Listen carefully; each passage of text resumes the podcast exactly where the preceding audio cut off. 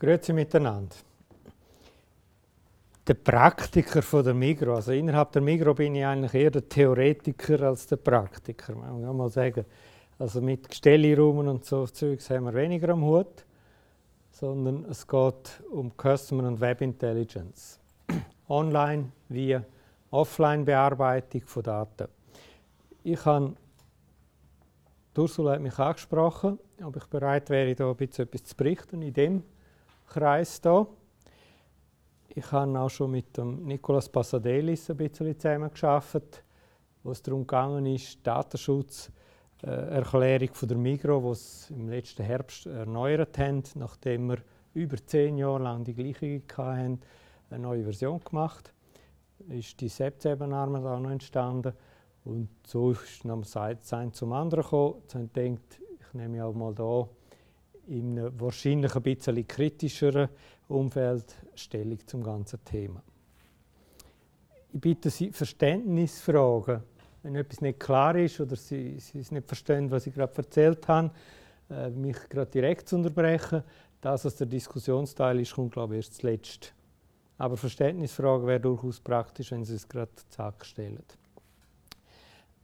Wo, wo kommt Migro her? Die Migro kommt her, indem sie angefangen hat, äh, 1925 mit Verkaufswegen umzugehen. Man hatte einen Verkäufer, der immer wieder die gleiche Route, circa zur gleichen Zeit, an den gleichen Wochentag an einem bestimmten Ort war. Er hatte dort seine Kundinnen, gehabt, hat die relativ gleich kennt und gewusst, bei, bei welcher, dass sie welche Mengen braucht, bei welcher, dass sie dass er ab Mitte Monat ein bisschen anschreiben muss oder halt auch mal die kleineren Mengen abgibt und so weiter. Die haben relativ genau Bescheid gewusst über ihre Kunden. Also das, was man heute das Profiling äh, beschreibt, wo digital stattfindet, hat dort mal auch stattgefunden. Es ist halt einfach persönlicher gewesen, die Beziehung ist da gewesen, aber es ist, ist durchaus der Fall gewesen, auch ohne Datenschutzgesetz, dass das halt auch dort mal schon gelaufen ist. Nach dieser Phase ist die Selbstbedienung gekommen, äh, von den USA da übergeschwappt. Auch da hat Migros sehr, sehr früh eingehängt. Und das ganze Handel, der ganze Handel ist extrem anonymisiert worden. Also ihr könnt heute praktisch durch eine Filiale durchgehen, ohne ein einziges Wort zu wechseln. Wenn ihr dann noch Self-Scanning und Self-Checkout braucht, dann also wirklich ohne jegliche menschliche Interaktion da durchgehen. Ich möchte das nicht werten, gut oder schlecht. Es ist einfach so. Es hat gewisse Vorteile, hat aber auch ganz sicher gewisse Nachteile. Es war eine riesige Industrialisierung. Es ist alles auf, auf Masse gegangen. Migro kommt ja von halb Gros, also das Gros, 144 Stück. Das war das Ziel von Migro, alles in Massen hineinzutun. Und äh, Kundendaten, wo stehen wir heute? Das Cumulus-System ist schon über 10 Jahre alt, also ich weiß nicht mal 14 oder 15 Jahre alt, dass wir das Cumulus-System haben. Seit wir Cumulus haben, sammeln wir konsequent Daten. sammeln. Wir haben Daten gesammelt vom, Cumulus, vom Kassabon über die ganze Zeit hinein. Unter anderem, damit man den Kunden kann auch Punkte äh, zugestehen kann. Mit der Digitalisierung, wo auch an der Migros nicht vorbeigegangen ist, kommen immer noch mehr Quellen dazu inzwischen, wo man jetzt auch noch anfängt, äh, in die ganzen Profile aufnehmen. Genau darum auch eine neue Datenschutzerklärung, weil man ab Oktober letztes Jahr das Ganze aufgeschaltet hat, wird dort deutlich mehr Daten gesammelt noch als nur der Kassenbonstreifen. Was machen wir mit diesen Daten? Das war, glaube ich, das Hauptanliegen. Äh, von Ursula, dass wir heute ein paar Sachen ganz konkret erzählen, sondern nicht theoretisch, sondern ganz praktisch, was wir machen. Eine Herausforderung, die man hat, der allerfrischeste Artikel oder Artikelgruppe von der Migro ist Brot. Brot wird oft zwei bis dreimal am Tag entweder nachgeliefert oder sogar noch tagsüber noch backen, je nach Filiale. Äh, eine ziemlich herausfordernde Sache. Da sind wir hergegangen und haben mittels Kundenentscheidungsbäumen ermittelt, was für Brotsorten will man überhaupt. Wenn sind welche Brotsorten um. Das Ergebnis war, dass wir in diversen Filialen von über 60 Brotsorten auf 28 aber sind. Kein Umsatzverlust, auch nicht mehr Umsatz, aber auch kein Verlust. Und jetzt kommt die Krönung. Wenn man die qualitative Befragung gemacht hat, vor allem von den Kundinnen, wo ich rede übrigens meistens von Kundinnen, weil das Gros ist halt einfach immer noch, die grossen Umsätze machen die Frauen bei uns und nicht die Männer. Obwohl ihr ja auch mal könntet Witz posten bei uns. Also es schadet nicht, ist durchaus interessant. Äh, bei den Kundinnen, die haben nämlich den Eindruck, das Angebot besser sei. Weil die Auswahl besser stimmt. In der, End in der Endfassung, das haben wir nur auf 10 Filialen gemacht, äh, sind wir dann von etwa 62 Artikeln reduziert auf 32, wovon fünf neue Artikel drin sind. Weil uns aufgefallen ist, dass eben auch gewisse Sachen fehlen. So etwas kann man mit Kundenentscheidungsbäumen machen. Ein Kundenentscheidungsbaum funktioniert aber nur, wenn man recht detaillierte Daten hat, bis auf der Kassaban runter. Und es ist noch besser, wenn man eine Historie dahinter hat. Also nicht nur einen einzelnen Bon, sondern äh, eine Abfolge von Bon, wo man weiß, wenn das wer was postet. Ein anderes Beispiel ist das Kundenverhalten, wo, wo man zum Beispiel mit Random Forest Tree Methoden machen kann. Da sind wir hergegangen und haben SportX analysiert. Die einen oder anderen haben hoffentlich schon gemerkt, dass SportX in den letzten paar Jahren äh, der Auftritt deutlich geändert hat, ein wesentlich besseres Profil bekommen hat. Ob einem das gefällt oder nicht, lassen wir jetzt mal offen. Aber sie haben sehr, sehr viel investiert. Und jetzt war unsere Aufgabe, mehr Leute reinzubringen. Also sind wir hergegangen, haben ermittelt, was sind gute Sportungskunden. Das sind dann zum Beispiel die hier. Wie verhalten sich die im Superverbrauchermarkt? Und dann haben wir Kunden gesucht, die sich gleich verhalten im Superverbrauchermarkt, aber nicht in Sportix kommen.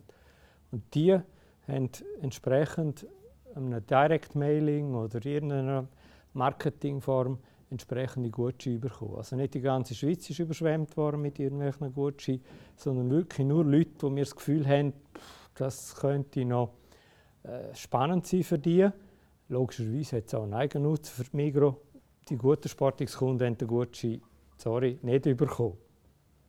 Weil sonst wäre es nur eine Rabattaktion, was definitiv nicht das Ziel der Übung ist.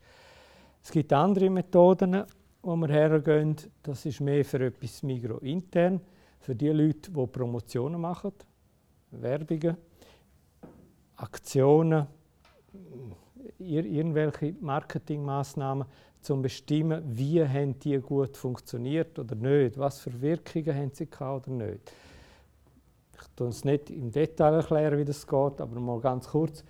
Die Linie hier heißt, das ist der, der Artikel, der zum regulären Preis verkauft worden ist. Die, die über der Linie oben sind, sind in der Aktion Kunden hergegangen und haben etwas gekauft, wo eine tiefere Wertkategorie ist. Also normal kauft man einen Micro Classic. Jetzt, weil es Aktion war, habe ich ein Budget gekauft. Die, die darunter sind, haben, kaufen normal Classic und haben sich hier mal eine Selektion geleistet. Da geht es einfach darum, dass unsere Leute, die Promotionen machen, verstehen, wie ihre Werbungen in etwa wirken. Der, der ein Frequenzziel hat, also versucht, dass die Leute zu uns kommen. Und da oben ist, das ist noch einigermaßen okay. Noch besser ist, wenn er darunter liegt. Das sind Sachen, die man aber nur machen kann, wenn man Kundendaten bis ins Detail hat. Ganz etwas anderes ist der ganze Geografieteil. Von mir aus gesehen einer, wo, wenn es um Privacy geht, noch relativ heikel ist, weil man aus so Sachen da relativ schnell einiges herauslesen kann. Da spüren wir auch, dass es ausbildungsmäßig anspruchsvoll ist, wenn man was wie macht mit diesen Daten. Da geht es zum Beispiel darum, dass das ist Olten, da, die Region Olten, wo man hergeht und dann versucht zu ermitteln, wer jemand wo geht, posten. vergleicht mit dem Bundesamt für Statistik, wo haben wir was für eine Bevölkerungsdichte und was für Marktanteil, dass wir in etwa erreichen dort. Äh, diese Sachen sind für uns ganz, ganz wichtig gewesen. Ihr könnt es erraten, Eröffnungen von Aldis und Lidls. Das hat uns natürlich schon interessiert, was jetzt da genau passiert. Wo tut es uns weh? Wo müssen wir vielleicht Filialen verschieben? Wo wollen wir größere? Wo wollen wir kleinere Filialen? Dass man weiß, wie ist das zu reagieren und auch die ganze Expansion Migrolino, wo in den letzten paar Jahren auf etwa näher 300 Läden aufgekommen ist. Wo macht es Sinn zum Hergehen? Wo hat es weiße Flecken aus Migrosicht, äh, dass man das einigermaßen ermitteln kann. Und da statistische Hilfsmittel zum bestimmen, wo sind die Entscheidungsgrenzen. Dass man da nicht mehr alles aus dem Buch heraus macht, sondern einfach Statistiker nimmt und die unseren Marketingleuten helfen, wie sie damit umgehen können. In der Migro immer ein riesiges Thema und wahrscheinlich nicht nur in der Migro ist das ganze Wetter. Was spielt das Wetter jetzt für eine Rolle? Wenn es gut gelaufen ist, dann ist äh, Promotion, Kommunikation die Schuld. Wenn es schlecht gelaufen ist, ist immer das Wetter die Schuld gewesen. Wir sind dann mal hergegangen und haben da mal ein bisschen aus, versucht auszuwerten, was das also bedeutet. Und, und ihr seht es hier, die, die meisten Verkaufspunkte hier, spielt das Wetter nicht wirklich eine Rolle. Äh, die Überraschung, oder? Aber ähm, es haben nicht alle gleich viel Freude an diesen Auswertungen, vor allem wenn sie einmal begründet und sie dann eben gleich dort liegen. Auch das ist etwas, wo man wirklich nur mit, mit Kundendaten machen kann. Das kann man nicht mit allgemeinen Absatzdaten machen. Was für Ziel haben wir? Wenn wir das Zeug bearbeiten, dann gehen wir nicht auf reale Personen. Wir, wir machen nicht ein Profil von Marcel Chaniel und eins von Ursula Luttinger und eins von Nicolas Pasadelis. Definitiv nicht. Sondern wir arbeiten mit Personas. Wir haben typischerweise etwa sieben oder acht Personas definiert. Die, die wichtigsten vier sind da. Also der Werner Aufterlauer, Ursi Schnäppli. Ratet mal, was die Ursi Schnäppli heisst bei uns. Ja, richtig, weil es eine ist, die einfach unsere Reaktionen abgrast. Äh, Maria in Linie und Vreni nebensächlich.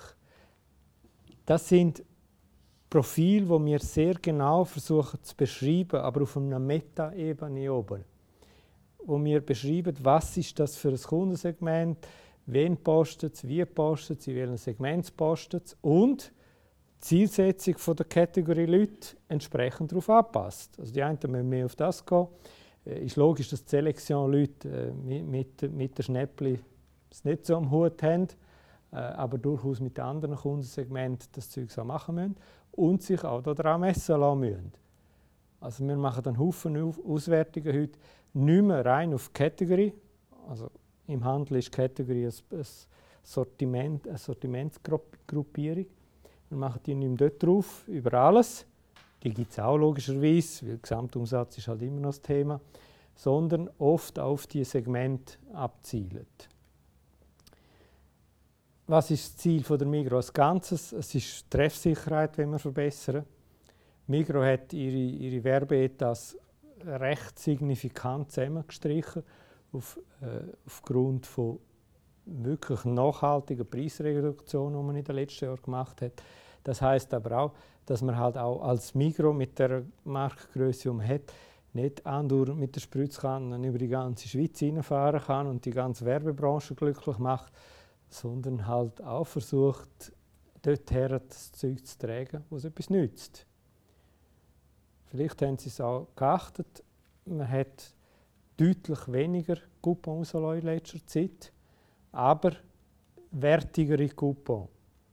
Also wir haben viel weniger Coupons, die noch 10, 15 Prozent sind, aber öfters auch derartig, wo 30, 40 und 50 Prozent drin sind. Wenn man das aber macht, dann kann man es nicht über die ganze Schweiz machen, weil sonst wird es ein bisschen schwierig. Also die Couponflut ist, ist deutlich kleiner geworden, obwohl die Auswahl an Coupons deutlich grösser geworden ist. In einem normalen Versand haben wir heute Grössenordnung 150 bis 200 Coupons und in der Regel wären jetzt die wertigen Coupons, ganze vier Stück, pro Versand drin sein. Jetzt, wie wählt man aus 154 aus? Das ist eben das, was Ursula mit, mit Katz und Kind und ich weiß nicht was äh, hat, lässt sich einigermaßen mit statistischen Mitteln machen. Da ist also niemand dahinter, der äh, das auswählt, jetzt wer welche überkommt, sondern da gibt es wirklich ein Profil darüber, wie man das etwa machen will. Ich möchte noch zwei Worte zu, zur Fähigkeit, Fähigkeit, die es braucht im Umgang mit Daten, sagen. Ich habe zwei Beispiele herausgelesen wenn man, wenn man sich mit Daten beschäftigt, dann ist es ziemlich anspruchsvoll, um den Überblick zu haben. Was für Qualifikationen braucht es da? Das sind meistens Leute mit einem starken statistischen Hintergrund und nicht Marketingleute, nicht Verkäufer, sondern wirklich statistischen Hintergrund. Das sind etwa mal Psychologen, weil die im empirischen Bereich viel gemacht haben die können aus der Physik aus dem Engineering, wenig Betriebswiss, äh, äh, Betriebswirt.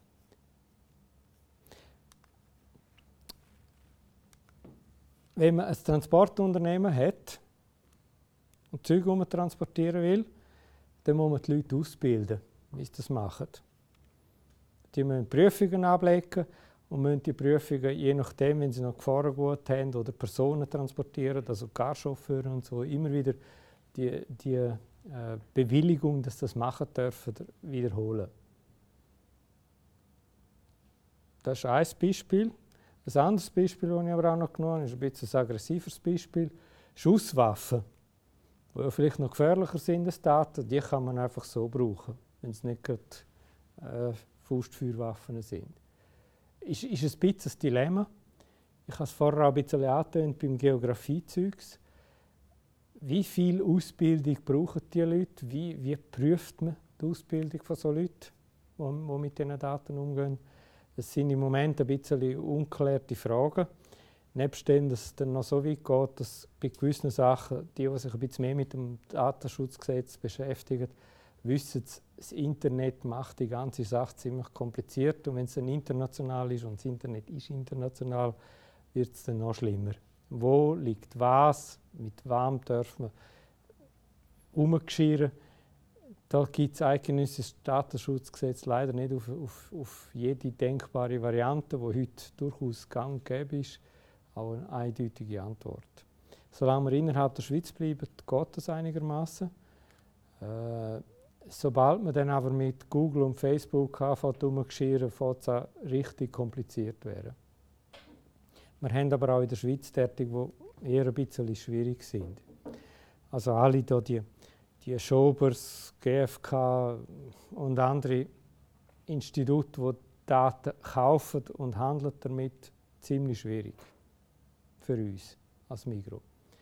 Darum, und das haben wir auch in der Datenschutzerklärung so festgehalten und wir leben es auch, wir handeln nicht mit Daten. handeln. In keiner Form. Weder unternehmensintern noch extern. Also es gibt kein Datenverkaufen und, und, und so komische Geschichten. Was will Migro? Sie will den Kunden verstehen und logischerweise ein guter Händler sein. Das ist alles.